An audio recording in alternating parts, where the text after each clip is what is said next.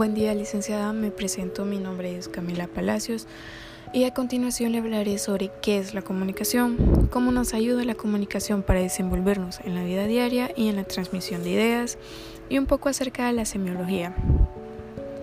Partiendo de qué es la comunicación. Como se sabe, la comunicación es el acto por el cual un individuo establece con otro un contacto que le permite transmitir una información. También existen tipos de comunicación como la verbal y la no verbal. La verbal es aquella que consta con palabras y tonos de voz. Y la no verbal es contacto visual, movimiento de manos, postura y distancia corporal. Por naturaleza, los seres humanos somos seres sociales en el sentido de que pasamos la mayor parte de nuestras vidas compartiendo con personas, lo cual significa que debemos aprender a comunicarnos con otros y a funcionar adecuadamente. Lo que nos lleva al siguiente punto. ¿Cómo nos ayuda la comunicación para desenvolvernos en la vida diaria y en la transmisión de ideas? La comunicación es imprescindible para la existencia del ser humano y una de las cosas más importantes para el desarrollo social, ya que todas las creaciones todo lo que existe actualmente es gracias a que nos podemos comunicar y compartir ideas con otros seres humanos. La importancia de la comunicación para la vida cotidiana es indispensable, ya que desde que somos pequeños aprendemos a comunicarnos de acuerdo a nuestras necesidades.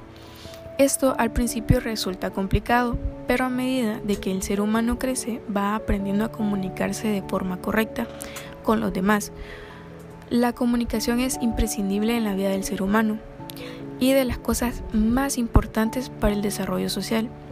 Sin ella, nada de lo que vemos existiría. Y con esto nos pasamos a la semiología. Esta es una disciplina científica que se encarga de estudiar los signos y las formas que se construye y se transmite el sentido durante la comunicación. Es la ciencia que estudia la vida y los signos en este sentido de la semiología es aplicable a todas las actividades sociales. Ejemplo de ello sería en la medicina. Aparece una relación médico-paciente. Cuando un médico interpreta los síntomas de su paciente, construye ciertas hipótesis basándose o apoyándose en sus conocimientos, en su experiencia, en su intención, exámenes y demás cosas que los doctores hacen para dar tratamientos o para dar respuesta a sus pacientes. Y otro ejemplo de esto podría ser la interpretación del lenguaje y señas eh, que utilizan los jugadores de béisbol con sus técnicos o entre ellos mismos para las partidas